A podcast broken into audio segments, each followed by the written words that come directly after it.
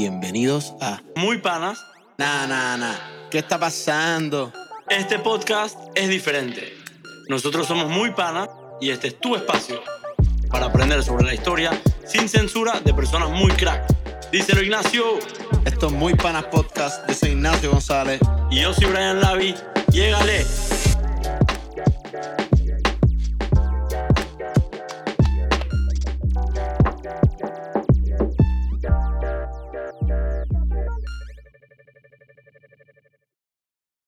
Episodio número 6 de Muy Panas Podcast. Aquí con mi co-host y mejor amigo Brian Lavi. En el día de hoy le damos la bienvenida a una persona que vive por los ritmos y las líricas. Una persona muy alegre y que transmite su energía a través de su música. El primer artista en Muy Panas Podcast, el lead, singer de Entrenó, pero más que todo una persona muy pana. Bienvenido a Robert Spratt. ¿Cómo estás, brother? Qué bien, buena bienvenida, qué, qué, cool que sea el primer artista por acá. Yo creo que todo el mundo igual tiene un poquito de artista, pero, pero de esa manera es un gusto estar aquí. De hace rato Brian me había hablado de, del podcast, de hace rato yo quería estar por acá, echar cuentos. Yo sé que las conversas, por lo menos que he tenido con Brian y sé que contigo también, eh, han sido espectaculares y estoy seguro que este no va a ser eh, la excepción.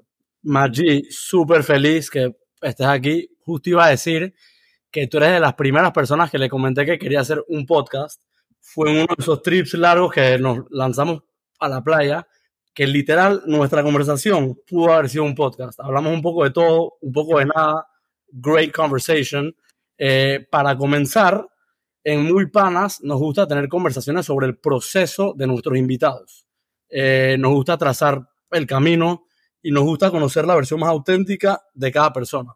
Sabemos que hoy en día te has convertido en el terror de las o, o en el lead singer de Entre Nos. Eh, pero cuéntanos un poco de Entre Nos, de Robert Spratt, el artista, y de cómo comenzó todo.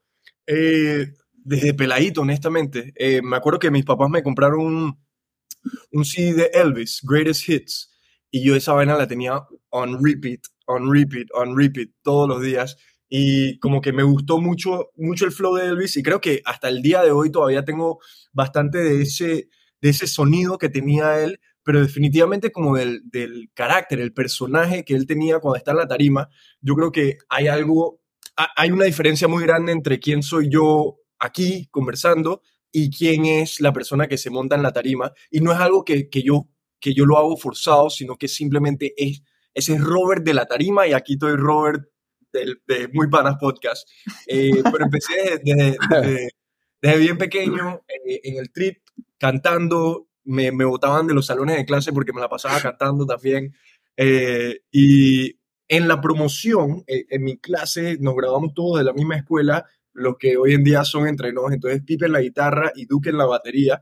Nosotros tres básicamente éramos Pipe era el guitarrista de la promoción, Duque era el baterista de la promoción y yo era el cantante. Entonces, tuvimos bastantes bandas a través de los tiempos. O sea, como que fuimos cambiando de géneros, metiéndonos un flow pop punk tipo Blink 182, eh, y como que metiéndonos bastante en ese género. Eh, y tuvimos bastantes bandas, algunas exitosas, otras no tan exitosas. Me votaron estos mismos malditos que hoy en día son. Te votaron del grupo. sí, me votaron porque cantaba mal. Y la verdad es que yo no tengo. Yo, yo voy a decir que, que tenían la razón, porque bueno, pues. Eh, proceso. Pero bueno, entonces empezamos a entrenarnos cuando ya estábamos en la universidad, cada uno estaba escuchando un sonido distinto. Eh, y como que empezamos a madurar un poquito en nuestras letras, en, nuestra, en nuestras composiciones, en, en, qué es lo que queríamos transmitir, el sonido que queríamos crear también. Eh, y de ahí sale entre nos, lo que hoy en día es. Muy interesante. Corrígeme si estoy bien. Cuando, cuando uno se vuelve cantante, ¿tú, ¿tú crees que tú naciste con, con ese don o es algo que fuiste transformando? O sea, desde peladito, sí, te gustaba cantar, escuchabas a Elvis, todo, en la escuela tú cantabas, pero tú te imaginabas tú en una banda, en una tarima. De hecho, cuando te vi en el, o sea, me hice frente tuyo hace un año y pico, eh, escuchaba tu música y todo, pero cuando vi a Robert, el cantante, en esa tarima, o sea, tú te transformas, o sea, eres otra persona, estás en otro vibe, o sea, it's, se nota que eres un artista. It's, it's a thing, it's, it's real. ¿Cuándo tú te das cuenta que existe ese alter ego tuyo? ese, ese, ese don que tú tienes para hacer shows, discos. Eh, yo creo que yo siempre, más que cantante, yo siempre fui performer. Eh, porque, y cantar era, dije, la manera de yo poder perform, pues. Eh, pero desde peladito, cuando empecé a, a, demostrarle a mis papás que en verdad estaba interesado en cantar y en, simplemente estar en una tarima, me empezaron a meter en varias obras, obras musicales de pelado. Entonces hice, como desde el 2004, cuarto grado, tenía como nueve años, empecé a, a, estar en un buen par de obras y todo lo demás. Y de ahí como que se me, no sé si alguna vez lo tuve, pero se me fue el miedo de la tarima, estar en público, de como que... Y eso entonces se representa no solamente cuando estoy en la tarima cantando, pero también de que public speaking se me, se me hace bastante fácil, nada más porque me siento cómodo ahí, pues como que hay un, hay un, hay una vaina bien nata en mí que, que sale en el momento que estoy frente a gente. Eh, y en cuanto a que si nací con eso o si como que se fue developing, yo creo que eh, nací con, el, con las ganas de perform, eh, pero el, el, es un trial and error. Como que yo nada más me siento tan cómodo como me siento hoy en día en la tarima por el hecho de que hemos tocado tanto, hemos hecho tantos shows, he hecho las obras de pelado. Por un rato también quise ser stand-up comedian, entonces hice eso por un rato. Y, y como, que, como, que, en ese flow eh, fui, fui como aprendiendo y se me fue yendo el miedo. Pero, Robert, y yo no puedo creer que voy a contar esto ahora mismo. Eh, cuando yo estaba en séptimo, cuando yo estaba en séptimo grado, eh, yo tenía, a mí siempre me ha encantado el rock por mi papá. Mi papá es fanático de rock duro y, o sea, me lo, me, lo, me lo ha pasado a mí, pero cuando yo estaba en sexto o séptimo grado, yo tenía estos panas que su papá, de uno de mis amigos, era eh, fanático del rock tan hardcore que su garaje en su casa donde guardaban los carros lo convirtió en un estudio. Y nosotros, pues, teníamos, mano, todo allí. Teníamos la, las baterías, 300 mil guitarras, micrófonos, todo. O sea, tú puedes todo. Y teníamos un maestro que venía y nos ayudaba. Y, formamos esta banda. Yo te quiero preguntar, porque cuando yo empecé, no vas a creer que yo terminé siendo el cantante en la, en la única obra, en la única presentación. O sea, yo no tengo voz para cantar. Yo, no se llamaba ni cantar lo que yo hice allí. Pero pero yo empecé tratando de tocar guitarra. Ahí me entró como este tiempo donde yo quería tocar guitarra y guitarra y traté también el bajo un tiempo, pero no, no era, o sea, no podía, no podía, no me salía y terminé, me dijeron, pues, mano, pues coge el micrófono y, y ponte a cantar, ¿sabes? Whatever.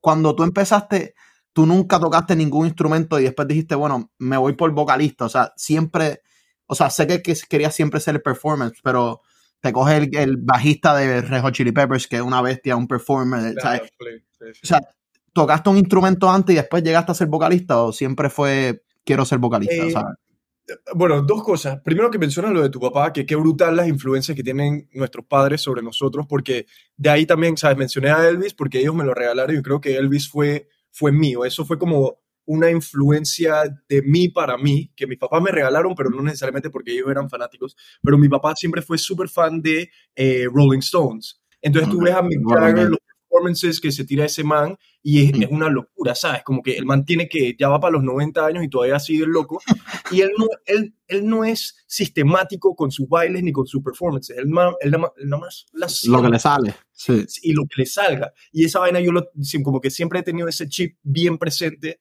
cuando estoy en una presentación es que, papá, eres tú con la música, no hay más nada, no existe más nada ahí. Sí. Eh, lo otro que quería decir era, ajá, que si, que si empecé como, como cantante y todo lo demás, empecé como cantante, esa era mi, okay. mi meta, pero estuve okay. en una banda donde necesitamos un bajista y era de que, hey, Robert, cómprate un bajo y aprende a tocar el bajo. okay, y yo dije, ah, bueno, pues dale, yo para pa estar en la banda, cool. Eh, me compré el bajo y lo aprendí a tocar, pero nunca pude tocar el bajo y cantar a la misma vez. Entonces dije, Robert, never mind, vamos a conseguirnos un bajista. De ahí me evolucioné a la guitarra y como que siempre ha sido el mismo trip de que si yo agarro la guitarra, yo puedo tocar para mí. O sea, versión acústico, cool, canto y toco brutal, pero el momento que me monto a la tarima, there's so much going on. Hay tantas sí. vainas sucediendo en mi cabeza que es de que... No, papá, el crowd, exacto. Ajá, ajá, yo me voy a enfocar en en cantar y en tirarme mi performance a lo Mick Jagger, tirar mis pasos a lo loco y, y, y, que los músicos hagan lo que los músicos saben hacer. No, súper brutal, súper brutal. Te quería, te, quería, te quería decir que Brian y yo estábamos justamente hablando de lo difícil que es ser un artista. eh, porque yo creo que la música sirve como un medio para transmitir ya sea una idea, una historia, una visión que el, pues, que el artista tenga en su cabeza. Pero a mí me intriga demasiado y siempre me lo he preguntado el factor de la inspiración para crear. O sea, comenzar de cero, mezclar ritmo y sonido. Cuando, cuando estás en esa musa, cuando tú estás en ese son donde estás pues, escribiendo, estás creando sonido, ¿cómo te nace esa creatividad de llevar la idea que tienes en la cabeza a un papel o a, un sonido? O sea, esa inspiración te llega por, por generaciones pasadas, por distintas bandas. ¿Cómo te llega, cómo te sientas, cómo te llega esa inspiración? Yo creo que las mejores canciones que he escrito, como que no tomo el crédito yo, es porque estoy en el momento indicado con un papel y una pluma en mano y como que sale, fluye, esa vaina como que tenía que salir. Y sí, normalmente son por experiencias que yo he vivido, eh, como que tratamos, con entre nos tratamos de no ser cursis con la música, como que hay mucho pop chicloso y todo lo demás y brutal. Eso tiene su, tiene su, su mérito y tiene su, su lugar de ser y todo lo demás, pero como que queremos llevar nuestra música a un flow donde, donde, donde, no, donde juguemos un poquito con la lima. Eh, donde no te diga las cosas tan obviamente y que aquí esto es lo que te quería decir, sino que te, te, pinte un paisaje y tú de ahí puedas descifrar lo que tú quieras entender con eso. Eh, entonces, en cuanto a la inspiración, hay ciertos momentos que es que, bueno, voy a, me voy a donde la música simplemente sale, la letra simplemente sale y hay otros momentos que es que estoy viviendo por esto y mato por tenerlo en papel, sin embargo, no siempre sale, como que hay que, hay que jugar, hay que, ah.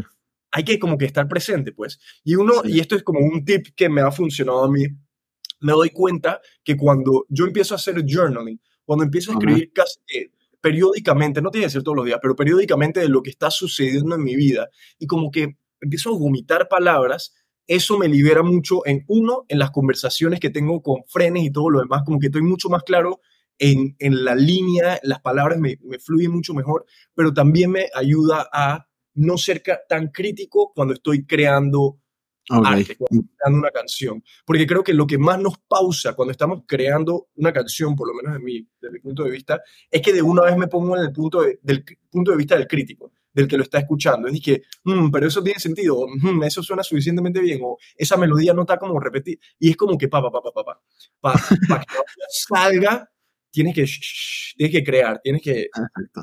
Soltarlo. después de editar, sí. Claro. Yo, yo siempre he tenido una duda, de pronto una pregunta un poquitito rookie, porque yo no sé mucho de esto. Tú, o sea, Robert escribe una canción donde sea, en el ámbito que sea, cuando te, te inspirado, y tú vas a donde la banda, se la cantas, ¿cómo hacen como el merge? O sea, porque a diferencia de los deportes o de otras cosas que we're used to, hacer música como que no es muy, no te puedes, puedes mencionar a todos estos artistas, pero tiene que ser muy auténtico, ¿no? O sea, ¿cómo hacen para cuatro personas en una banda estar en, el, en, el, en la misma sintonía? O sea, no... Eh, yo creo que es, Dios bendiga, hemos que, creado una química entre nosotros que ya nos entendemos, ¿sabes? Como que es un idioma que sabemos hablar súper bien. Eh, y cuando, si yo, porque okay, yo creo mi música en la guitarrita que tengo aquí al lado eh, y suena la, la, versión que yo creo en mi cuarto solito suena muy distinto a la versión que tocamos en vivo y suena muy distinto a la versión que terminamos grabando. Y me encanta, me encanta, me fascina ver la evolución de la canción entre lo primerito que yo creé a lo que entonces se convierte al sonido de Entre Nos. Porque Entre Nos no es Robert Spratt, como que al ser cantante y frontman y vaina, está bien, me, me llevo bastante el crédito y, bastante la foto y la vaina, la cosa, súper. Pero entre nos es, es entre nos, ¿sabes? Como que es nuestro, al final es nuestro sonido y, y lo, lo, tratamos de transmitir lo más posible en nuestra música, en las fotos que nos tomamos, en los videos musicales que creamos, en cómo manejamos las redes sociales, como que no soy yo, somos todos. Eh, entonces, en cuanto a la, versión primeriza de la canción, normalmente el proceso es o yo o Pipe, que es el guitarrista de la banda, creamos canciones individualmente cada uno por su lado y nos vamos mandando voice. Así que, ah, ok, esta vaina me gusta, ¿qué tal si lo llevamos por acá, por acá, por acá? Creamos una versión nuestra y después se lo presentamos al resto de la banda, donde cada uno le mete su flow y ahí sí como que tenemos una conversación. Dije, ah, ok, ¿y qué pasa si aquí lo llevamos por esta vuelta? Y es que no, no, yo estaba pensando medio que, que la batería hiciera como un ritmo así, unas pausas acá, como que poder llevar esa visión de individual a algo comunal entre nosotros. Qué brutal, me parece increíble ese proceso. Te quería, te quería comentar que yo creo que lo que a mí me encanta de la música, una de las razones que mientras, obviamente, mientras he madurado, he, podido apreciar diferentes tipos de música, porque creo que la música es un indicador de, la cultura de un país. O sea, te deja mucho que decir sobre la gente, la historia, la energía. Eh, en Puerto Rico le decimos ese sazón que la gente lleva por dentro. Y yo siendo de Puerto Rico, pues obviamente lo llevamos en la sangre. O sea, tenemos desde la bomba y plena, la salsa, obviamente, el reggae como cultura profética, el reggaetón, etcétera, etcétera. Y te dije, o sea, mi papá también me ha pasado cosas así que mientras he madurado he podido apreciar más la música y lo que significa no solamente escucharlo por, sino para, para, mi, para mi placer y divertirme en el momento, sino que, o mucho más allá. Y obviamente hay un montón de artistas que han marcado la historia dentro de la música. Y por decirte, por decirte esto, David Bowie y Gustavo Cerati. Y mientras estaba haciendo research de ti y de la banda, vi que tu próximo álbum fue mezclado por Héctor Castillo, que participó en proyectos con ellos. Y te quiero preguntar, me parece interesante porque me encantan la música de ambos artistas y sé que me imagino que 300 mil millones más de artistas él ha participado con, pero cuando tú estás colaborando con alguien de esa magnitud, ¿sabes? Que, que tiene esa fama. Es un reality check. O sea, ¿qué, aprende, qué aprendes de alguien que ha, tocado, que ha, que ha colaborado con, con tan, tantos íconos? Eh, eh, de verdad que eso fue un, sueño hecho realidad. Eh, y específico, o sea, es verdad, el man tiene un, un roster de artistas grande. Sí, o sea. Y para que nosotros, o sea, al final sí, nosotros nos va bien y todo lo demás y obviamente creemos en nuestro proyecto, pero cuando un man de esa magnitud nos dice que quiero trabajar con ustedes, porque el trip fue que nosotros le mandamos nuestras canciones y que, hey, ah, vamos, a, vamos a tirar la apuesta porque, bueno, pues, ¿por qué no? Y el, man escuchó un par de canciones, una en particular que se llama Niño Espacial, que viene en el siguiente disco, que el man dice que no solamente quiero grabarlos, pero quiero grabarlos tanto que les voy a dar un descuento para, para poder wow, más, mezclar este disco. Y obviamente para nosotros esto es, porque Cerati, este, eh, Fuerza Natural, él produjo Fuerza Natural y para, para nosotros eso es disque. No, top, Las letras, todos los sonidos, una cosa espectacular. Cada vez que escucho ese disco, escucho algo nuevo. Y, verdaderamente fue así. Nosotros, entonces el proceso de grabación es, o sea, tienes tus canciones, creas las maquetas con la banda, que es disque el rough draft.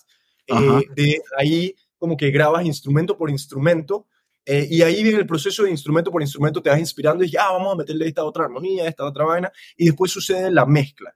Héctor Castillo nos ayudó con la mezcla, que es básicamente subirle y bajarle el volumen a los instrumentos y como que eh, darle el contexto a la canción. Una vaina es que una vaina es como, como tener una página en blanco y otra vaina es escribir un libro de esa página en blanco. Nosotros le entramos un millón de páginas en blanco y él crea el contexto detrás de que, que te inspira y te lleva a un mundo específico, ¿no?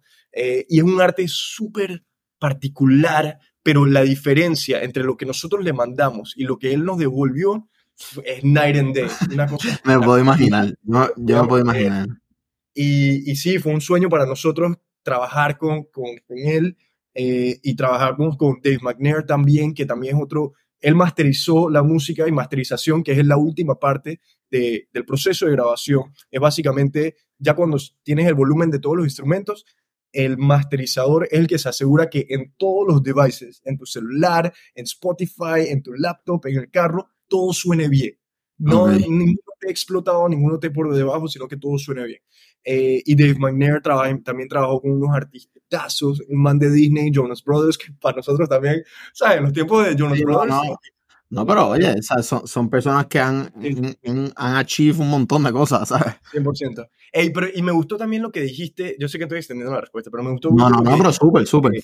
De cómo, cómo la música eh, crea cultura, porque es verdad de que no solamente es por nacionalidad, pero dije, muchas veces me pongo a ver en Netflix alguna película, alguna serie y está en los 70s. Y la manera como te dicen que está en los 70s es la música. Tú te, te, ponen una canción y tú ya dices que, ah, ok, yo ya entiendo. Y entonces ves los vestuarios de la gente, ves todo esto y ves los carros que están pasando, pero lo primero, lo que te pone como un contexto, como un background, es la música y tú ya estás clarito dónde estás. Y me parece, me, me llena el alma saber que el arte que yo estoy haciendo con toda la humildad del mundo y sin expectativa de que sea wow, sino como que para mí y para compartirlo lo más posible tenga ese posible efecto de crear ese contexto cultural.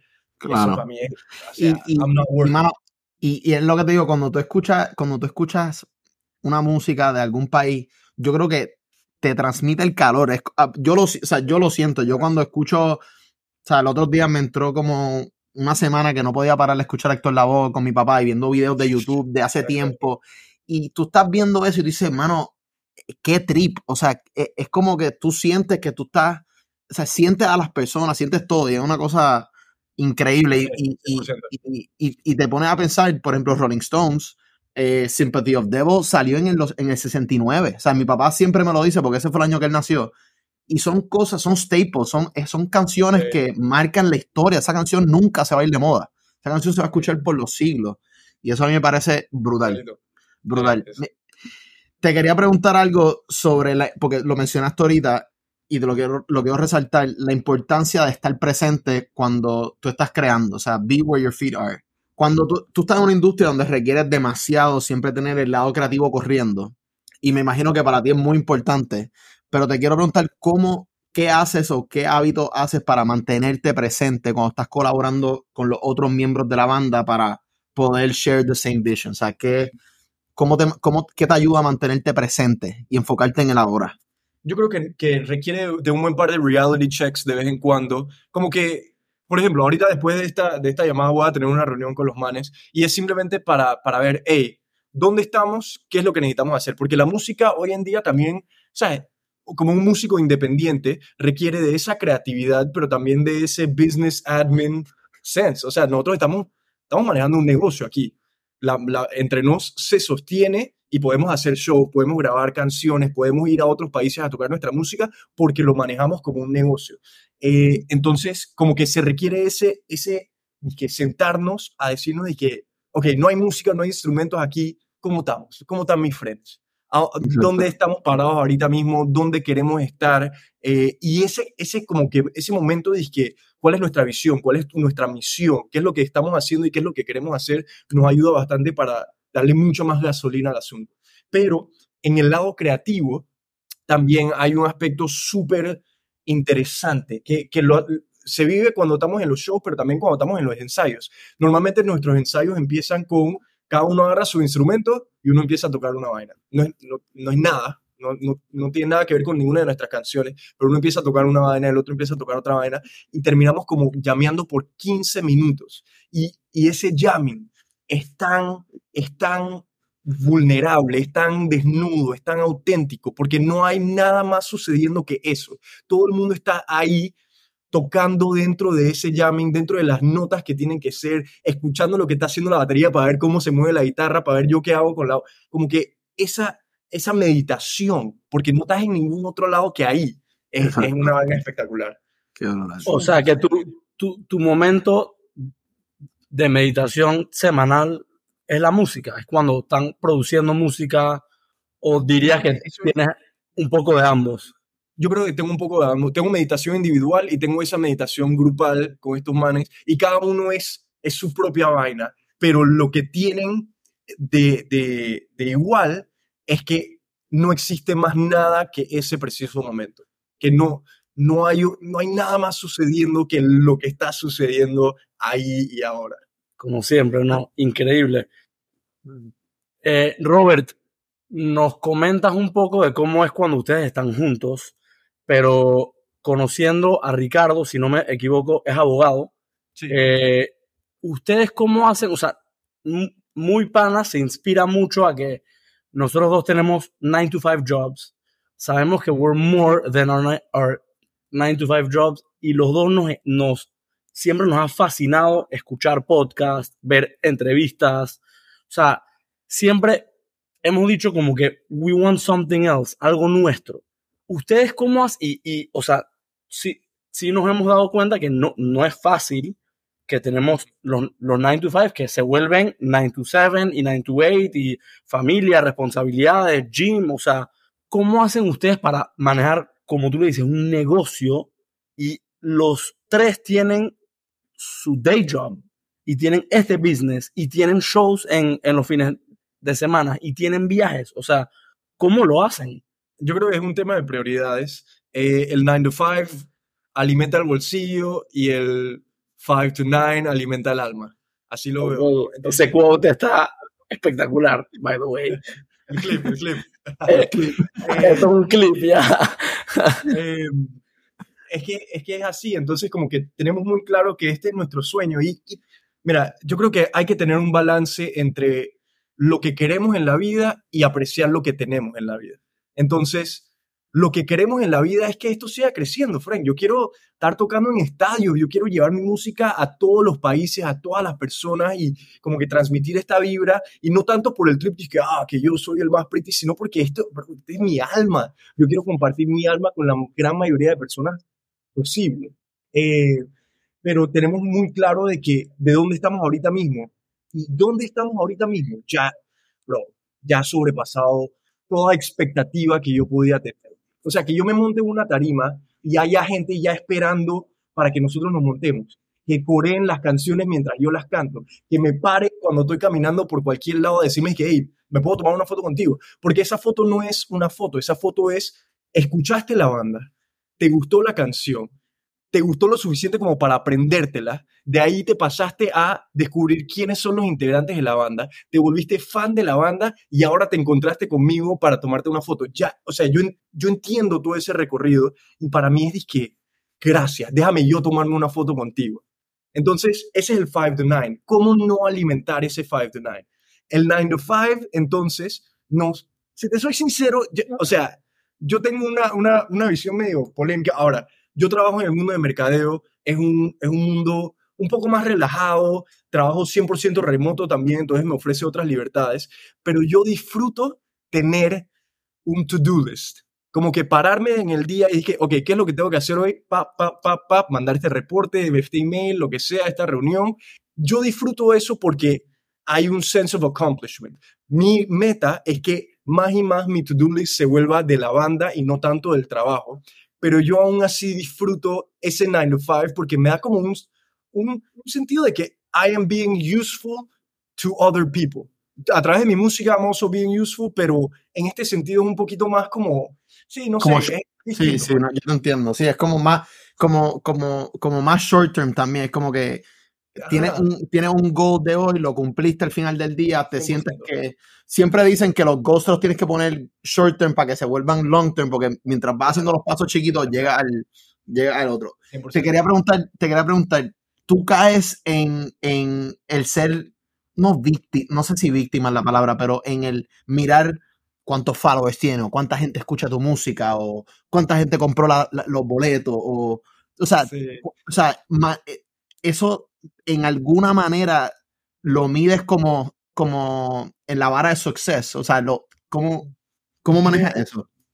Es que vivimos en el mundo que vivimos, vivimos en el tiempo que vivimos, entonces los malditos pixeles, que así le llamo yo, que son los, las métricas, ¿no? Los followers, sí. los plays, los vainas, tiene que ver. O sea, no es irrelevante. No podemos hacernos los más pretty y decir que eso no importa porque estaríamos mintiendo a cierto sentido. Claro. Porque este, o sea, si yo fuese una banda que, que, toca tal vez covers y maybe toco una, dos veces al año, eh, no, no, tiene nada que ver conmigo. Pero esto, oh. este es un sueño mío. Entonces yo tengo que medir de cierta manera el crecimiento. El crecimiento se mide de manera energética, digámoslo así, que es la cantidad de personas que se conectan con nuestra música, pero también se mide de una manera métrica, pues, y es cuántos followers, cuántos plays y todo esto. Ese es un slippery slope, sin embargo, sí. porque te empieza, pero eh, fácilmente te empiezas a comparar, dije, ay, ¿cuánto tiene la, el otro man? Y, y, qué está haciendo él? ¿Qué no estoy haciendo yo? ¿Y cómo está midiendo? Y es, dije, papá. Entonces, honestamente, la meditación me ayuda demasiado en en, en atraparme en esos pensamientos, en decir que, hey, oh, ay, ¿para dónde te fuiste, papi? Eh, eh, ¿Para dónde, para dónde Sí. te estás yendo? Nada, eso no tiene nada que ver, papá. Tú estás en lo tuyo. Focus on your thing. Y es como que es muy importante en, en cuando me atrapo en esos pensamientos, no es de que, man, tú sabes que eso no tiene nada que ver. Que eso, pa, ponte serio.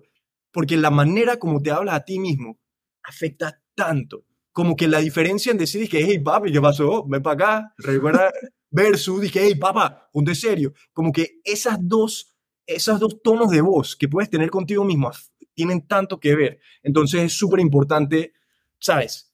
Fine, yo me acepto, yo soy humano, yo veo las métricas, yo me comparo con otras personas y me atrapo cuando hago esas cosas, pero cuando me atrapo también soy súper nice conmigo mismo. Yo soy, dije, hey, soy, soy un amigazo, soy mi mejor amigo, honestamente. Y, o sea, se nota tanto, obviamente, de haber hablado contigo, de escucharte hablar en este podcast y de verte cantar tu pasión por la música. O sea, cuando, cuando yo te vi en ese stage, yo no lo podía creer. O sea, yo pensé, este man está en una película. Obviamente, no puedo repetir en este podcast lo que las mujeres le gritaban a ustedes porque son locuras, pero quieren una fanática. O sea, yo no lo podía creer. Yo decía, wow, yo soy bien friend de este man y, y esta gente está fanboy, the- o sea, the hell out of him. O sea, como, como que Ignacio y yo, obviamente hemos ido a conciertos, cuando vamos a un sporting event y están jugando los Giants o los Packers o un partido de fútbol, como nosotros vemos a estos manes, esas tipas te estaban viendo a ti. Y, y estoy seguro que aunque estabas en tu, en tu salsa, eh, lo- las escuchaste porque estaban bastante loud y estaban bien cerca tuyo. Pero, pero lo que quiero preguntarte es, obviamente, el ego, o sea, alimentar el ego es escuchar mucho, wow, mira qué dicen de mí. Sé que es parte de su trabajo ver los clics y los plays y los followers y todo. O sea, ¿cómo ha sido el proceso de ustedes y de, y de tú, tú individualmente de, de work más on yourself, más como que entender como que no estoy haciendo música para volverme famoso, this is, this is kind of my journey en la vida. O sea, ¿cómo, cómo ha sido ese proceso de separar como, como Robert, el, el showman, a, a embrace como que this is who I am? Sí, yo creo que, que una de las cosas importantes, yo creo que muchos artistas, por lo que he escuchado, lo dicen y es, es quién es tu círculo cero, quién, quién es tu gente que, que no te ve como Robert el artista, que, que eres Robert el de siempre, el frente del, del vecino, el de la, la calle enfrente, el de, con el que fui a la escuela, el que se, ¿sabes? Como que, eh, y tengo mucha gente así en mi vida y esos, esos son mis panas, pues, y entonces ellos, ellos me mantienen aquí y sí, como que el ego es una vaina, chucha, es, es un, es un arma de doble filo porque tiene su, tiene su fuerza, tiene su, te, te ayuda a recordarte quién eres tú. Como que hoy tenía un friend que me estaba diciendo que estoy a punto de, de- de ir a, a, a una entrevista, o bueno, no una entrevista, pero voy a hablar con mi jefe para pedirle un aumento de, de salario. Y yo dije, hey papá, recuerda quién eres tú. ¿Tú sabes, tú sabes quién tú eres? Y creo que ese, como que ese, ese mini El ego boost. para pa, tú dices que, ah, verdad, verdad, que yo estoy aquí por algo, por algo, por las vainas que yo he hecho previamente, es que estoy aquí. Pero también entonces requiere derrumbar todo eso y decir, es que, papá, yo no soy nadie.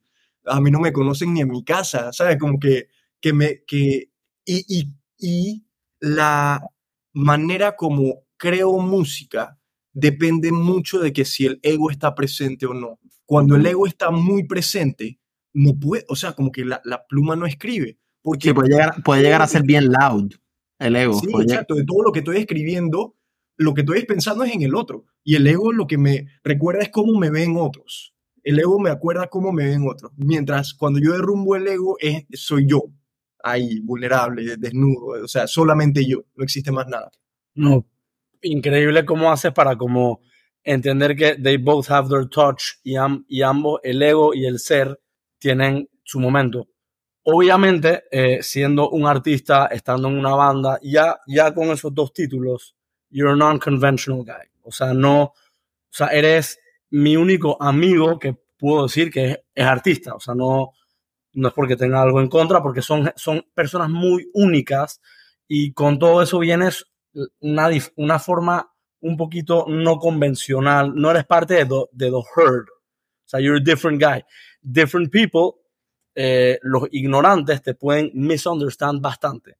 Sí, ya hemos hablado un poco de, de, Robert el artista, de Robert la persona. Quiero saber, eh, porque sé que, o sea, queremos saber, sé que hemos tenido conversaciones que podían haber sido podcast antes que muy panas exista. Tú tienes un take non-conventional y, y, puede ser que esto explote. Y me encanta esto porque Ignacio siempre hablamos, este podcast no, no se trata de lo que creemos o, o, de promover algo, es de cuestionar todo.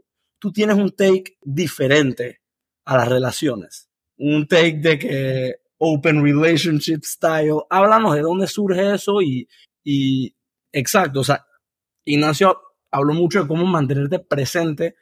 ¿Tú crees que por, por tu presencia puedes estar con una chica hoy y de pronto mañana con otra y, y amar a ambas? Yo creo que el, el eh, ¿sabes qué? Desde la última vez que tuvimos esta conversación, mi mentalidad ha cambiado un poco. O sea, como que, eh, chuso, es que me encanta el devil's advocate. Dije, no, a mí no me gusta una perspectiva, a mí me gusta ver the whole thing o tratar en lo que puedo de ver the whole thing. Voy a pausar esta, esta conversación de las relaciones abiertas y como que dar una perspectiva un poquito más amplia. Eh, yo de pelado, como cuando tenía 16 años, era súper religioso súper duper religioso. Estaba en un grupo de, de, oración y hasta guiaba las oraciones de mi, de mi, de mi grupo juvenil. Eh, y me gustaba bastante, como que me metí porque había una pelada que me gustaba y yo dije, vamos, pues así como yo la consigo. me quedé por, por entender como que el, impacto que estaba teniendo este grupo de oración. Em, cuando fui a la universidad, eh, me acuerdo que el padre de ese grupo de oración eh, me dijo que en verdad tengo mucho miedo de que te vayas a la universidad porque o sea, en la universidad suceden muchas locuras y vas a perder tu camino. Y yo dije, yo no sé, pero lo más seguro es que no porque hey, estaba en este camino y este camino me está gustando. Cuando yo a la universidad, mi primer año, tengo una clase de, World Religions Em, y lo que me di cuenta en esa clase es que hay muchos caminos al mismo destino. Y todo el mundo está tratando de decir que su camino es el camino que es, pero ¿para qué? Como que agarra, agarra un poquitito de todos los caminos y llega a tu destino de la manera que tú quieras llegar. Y eso, esa, esa realización eh, me, me abrió los ojos a todo lo demás. Eh, empecé a meditar en la universidad también, que también me hizo darme cuenta de qué es el, el aquí y ahora. Y también me leí un libro que se llama Sapiens, que básicamente explica que todo lo que es hoy en día llegó a ser. Como que tuvo un proceso para llegar a la realidad que hoy conocemos. Entonces, todo lo que tomamos por granted que, hey, las vainas son así porque son así, no, Fred. Las vainas llegaron a ser así. En un momento fueron de otra manera y hoy en día son así, en otro día van a ser de otra manera. Entonces, no te aferres a las cosas como son. Las cosas no son, las cosas pueden ser y, serán y fueron, y da igual. Entonces, vive, vive la manera como tú la quieras vivir. Y eso lo he tomado muy en cuenta en cómo me manejo en mi vida personal y en mis relaciones. Entonces, llegamos a la pregunta. Eh, drum roll, drum roll. yo sí he tenido bastantes experiencias en mi vida, he tenido experiencias monógamas y he tenido experiencias eh, abiertas. Eh, y en todas he aprendido un montón. Eh, y las experiencias abiertas que he tenido han sido un poco más recientes y entré a ellas de una manera súper, súper como científica, súper curiosa.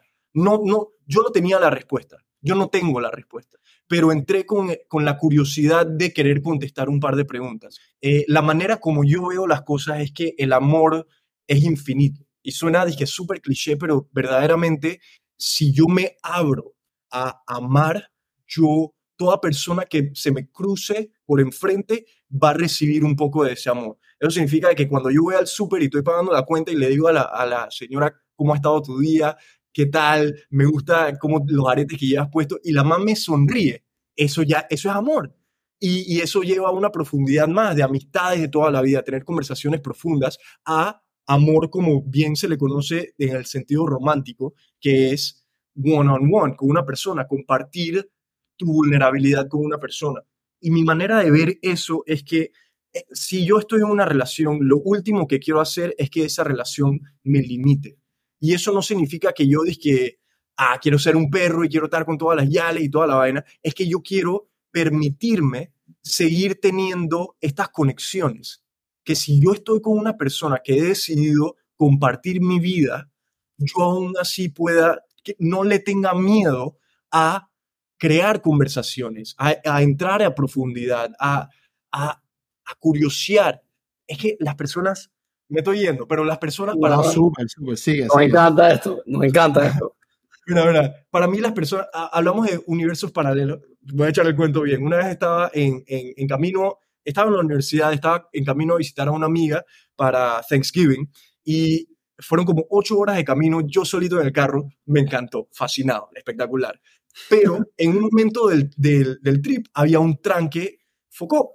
Y, ¿sabes? Como que estaba en el tranque y yo dije, ¿qué estará pensando toda esta gente? O sea, ¿qué estará, qué estará pasando en el cerebro de todos estos humanos que estaban alrededor mío en la misma situación? Estamos viendo exactamente lo mismo, pero hay algo completamente distinto. O sea, la, el mandado que tienen que hacer más luego, el estrés que están teniendo en el trabajo, que si el novio les está tratando, como que y, hablamos de universos paralelos como universo, algo que está fuera, dije, un universo literalmente que también existe a la misma vez que el nuestro, pero en mi opinión los universos paralelos están sucediendo aquí y ahora. Dentro de Ignacio hay un universo, dentro de Brian hay un universo, dentro de mí hay un universo y ahorita mismo estamos teniendo universos paralelos porque estamos en este mismo momento compartiendo nuestro universo, ¿sabes? Como que estamos yo, le, yo estoy abriendo mi universo y ustedes están looking into it y ustedes también están abriendo su universo y I'm looking into it. Y yo estoy agarrando un poquito de su universo, ustedes están agarrando un poquito del mío y we go our own ways. Pero nuestro universo está un poquito más expandido, un poquito más con un poquito más de sazón, nada más porque tuvimos esta experiencia. Entonces, de esa misma manera yo veo las relaciones con las personas, como que yo quiero que mi universo nunca pare de crecer. Yo quiero que constantemente esté en crecimiento. Y por esa razón, creo que esa es mi definición de una relación abierta, que yo pueda seguir creando conexiones. Sin embargo, mi visión de una relación abierta también incluye que hay una fundación, hay una base, hay una persona con la que yo decido compartir mi vida, que esta sea mi persona, my person, ¿sabes? O sea, como que te sientas más identificado con, tú te, tú te refieres. Okay. Como que, tienes una novia sí, ajá, tengo una novia, tengo una esposa y, y de ahí entonces puedo crear todas estas diferentes conexiones. Em, y mi experiencia en la relación abierta, el experimento que hice, eh, fue muy linda. O sea, hubo dolor, y hubo, hubo risa y como que todos los sentimientos. Como todo. Ajá, pero al final del día yo tengo la decisión de, de tomar la perspectiva de que si fue una experiencia linda o una experiencia de la que me quejo y para mí ya, todo es lindo, hasta lo, hasta lo feo es lindo. Eh, entonces, al final yo veía la, la, relación abierta de cierta manera y esta persona veía la relación abierta de otra manera y nos entendimos al final de todo dentro de, esa, dentro de esas diferentes perspectivas. Se, se acabó la relación eh, y hoy en día me pongo a pensar en qué, ¿sabes? Como que a pensar, pues. Y lo primero que pienso es que yo todavía amo a esta persona, pero y la amo, la amo. Pero por el hecho de que, aunque ella pueda estar y, vaya a estar a través de su vida con diferentes personas, eso no tiene nada que ver con el amor que nosotros creamos. Ese fuego que nosotros creamos es nuestro. Nadie lo puede tocar. Por los siglos de los siglos, amén, nadie lo puede tocar. Y el, la relación y el fuego, el misterio que ella cree con otra persona es suyo, no tiene nada que ver conmigo.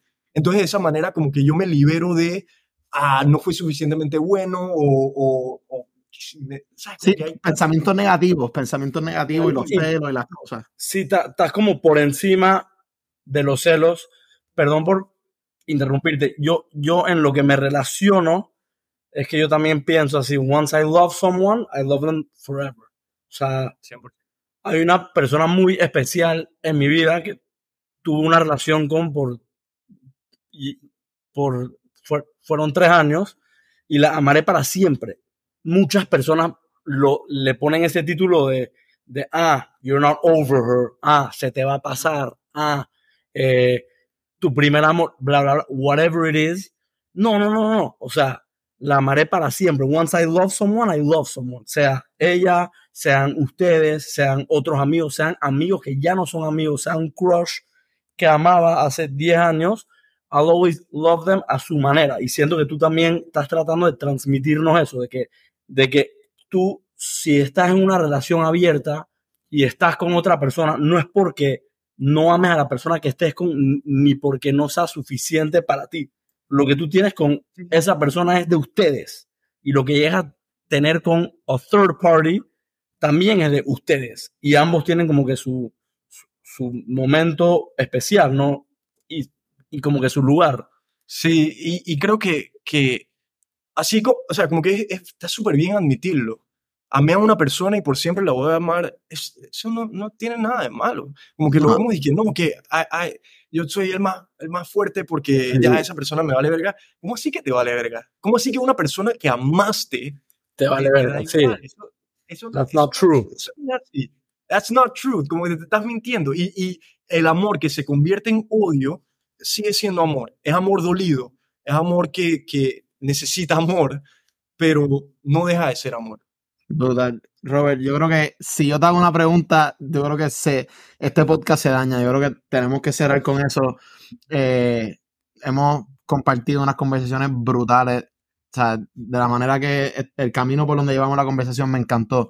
Y, no, y quiero hacer un mini, una mini sección, sort of fun, eh, contigo para, para concluir todo esto.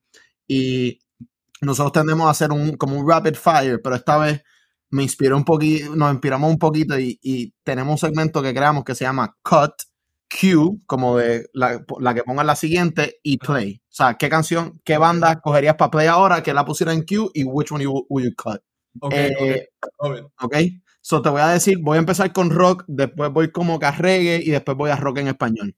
Ok. Dale, eh, voy a empezar por rock. La primera, Rolling Stone, Pink Floyd o Queens ay, ay, ay. Eh, muchos me van a matar, pero es, es mi, mi, respuesta sincera y no es por irrespeto a los manes, pero cut Pink Floyd, Q Rolling Stones, Play Queens.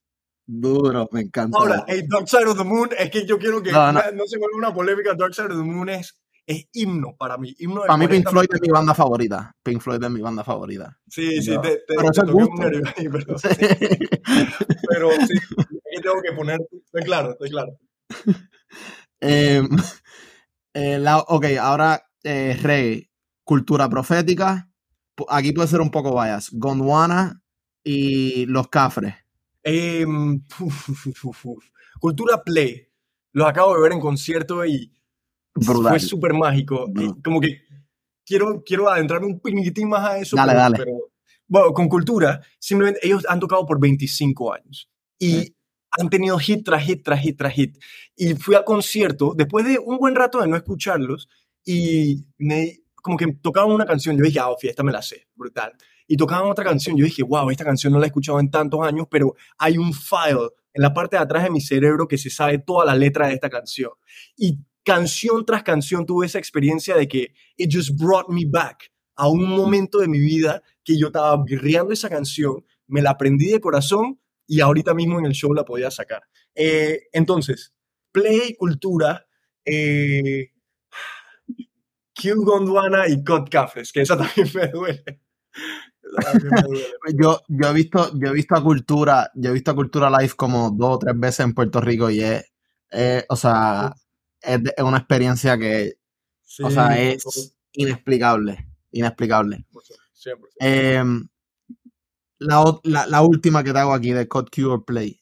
Eh, rock en español. Maná, Soda Stereo o Los Enanitos Verdes. No sabía, si no sabía quién más añadir. Yo tenía Maná y, y, Soda Stereo, pero te pongo Los Enanitos Verdes. No, no, no. Buenas opciones las tres. Eh, y me pusiste banda. Si me hubiese puesto artistas, que bueno, Soda. Será, tío. Sí. voy a irme por ese, por ese lado. Así que eh, vamos a ponerle play a Soda. Vamos a ponerle Q a. ¿Sabes qué? Honestamente, vamos a ponerle Q a Maná. y vamos Sí, a ponerle cut a los enanitos verdes. Porque estoy de acuerdo. yo amo a los enanitos verdes y los manes tienen hits, tienen Sí. como dos o tres canciones que yo me sé de todo el alma y las demás como que cool. Maná, chucha, yo puedo ir a un concierto y pasarla bien porque estoy clarito. Yo fui a Maná en Puerto Rico y eso, gritar y todo lo demás, Maná, hit makers, hit makers. Maná, es- y son, llevan años, o sea, llevan años de años de años de años y touring y, o sea, son unos animales. Sí, animales, 100%, estoy de acuerdo. Ok, y justo antes de irnos, no podía faltar cantante favorito de Panamá. Que no sea, no, no cantante, puede ser banda, grupo, no puede ser entre nos. Sí, sí. Eh, Yo creo que es un poquito cliché, pero es porque se lo merece. El pelado Rubencito, Rubén Blades. Sea, Blades. es que este man, con la letra, la sazón que le metía, la, la moraleja a cada una de sus letras, lo reconocible que es su voz, él, él está ahí top of mind.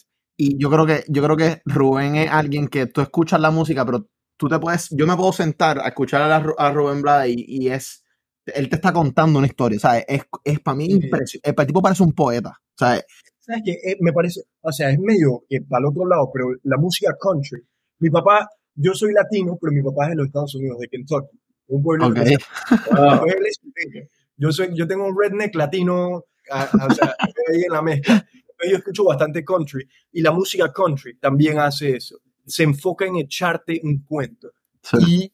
Y, y eso es, es- me parece súper, es un don que en, en, en tres minutos, en un verso, coro, verso, coro y bridge, coro, yo te pueda decir, te pueda presentar los personajes, te puedo dar el contexto, ¿ya? La, te puedo dar un clímax y después te doy el cierre completo. la, del, la, la del padre Antonio y su monaguillo Andrés, para mí esa canción se me paran los pelos cada vez que yo la escucho porque el, tú, tú, tú sientes que tú estás sentado en esa iglesia cuando entra el matador y le mete un tiro al, al padre y al, y al monaguillo y tú te quedas como, o sea, es como hasta de trauma, o sea, te queda Sí, sí, sí. impresionante. Una vaina impresionante, 100%. Entonces, ahí le doy todo el crédito a Rubén por, por ese don que él tiene. Bueno, Buenísimo. Número dos, entre nos, entre nos. No, Entre nos va, va top 2. Y espérate. ¿alguna, alguna plena? ¿Algún man, un Bosky, un Mr. Fox? Uno, Es que de es del área. Pensando, o sea, ya, ajá, hablando ya de cultura, nosotros vamos a compartir tarima este sábado, ya para el- cuando salga el podcast se va a ¡Cafu! haber acabado. Eh, pero vamos a estar tocando con el mismísimo Cafu Banton. Eh, El papá, para mí eso es, leyenda. eso es un honor. Sí, Vamos para es la playa a pasarla bien con los friends. Ah, Y Que está tocando de los años, de los años, así que Sí. está súper emocionado. de los Iris. Pero bueno, Robert, de verdad, qué episodio tan increíble. Thank you so much por estar acá, acá con nosotros. Nos encantó poder conocer a Robert, el artista, la persona, ambos increíbles en lo que hacen y en quienes son. De verdad lo, lo apreciamos mucho. Otro episodio de Muy Panas Podcast. We love you, G. Y, y estamos muy agradecidos que we spoke this into existence. Yes, sir. Qué bien que se dio, qué bien que... Y qué, qué linda la conversación. Honestamente, Sí. muy buen trabajo de ustedes. Yo creo que es un talento también. Así que, congrats, kudos a Gracias. ustedes. Eh, yo voy a tirar un mini plug aquí. Ya saben que pueden seguir a Entre Nos, eh, arroba Entre Nos Música. Nos pueden encontrar en Spotify, en Apple Music, en YouTube, en todos lados. Y este episodio sale el 29 de agosto, por lo que tengo entendido. Entonces, Sí. el 15 de septiembre vamos a estar haciendo el evento de lanzamiento de nuestro nuevo disco, Más Maña que Fuerza. Va a estar saliendo en todas las redes, en todos lados, el 8 de septiembre, pero el 15 de septiembre va a ser el evento. Estamos demasiado emocionados por todo lo que tenemos planeado y por todo lo que vamos a hacer después del lanzamiento. Ya tenemos un tour planeado por Costa Rica, Colombia, Argentina. O sea, Wow. así que ya, eso era todo. un, big shout out, un big shout out. Nos encanta. Le vamos a dar repost y todo para que la gente se pueda se mantenga con 100%. ustedes. Así que gracias, mucho éxito a ustedes y a la banda. Hey, gracias, Nacho. Gracias, Brian. One love, Brian.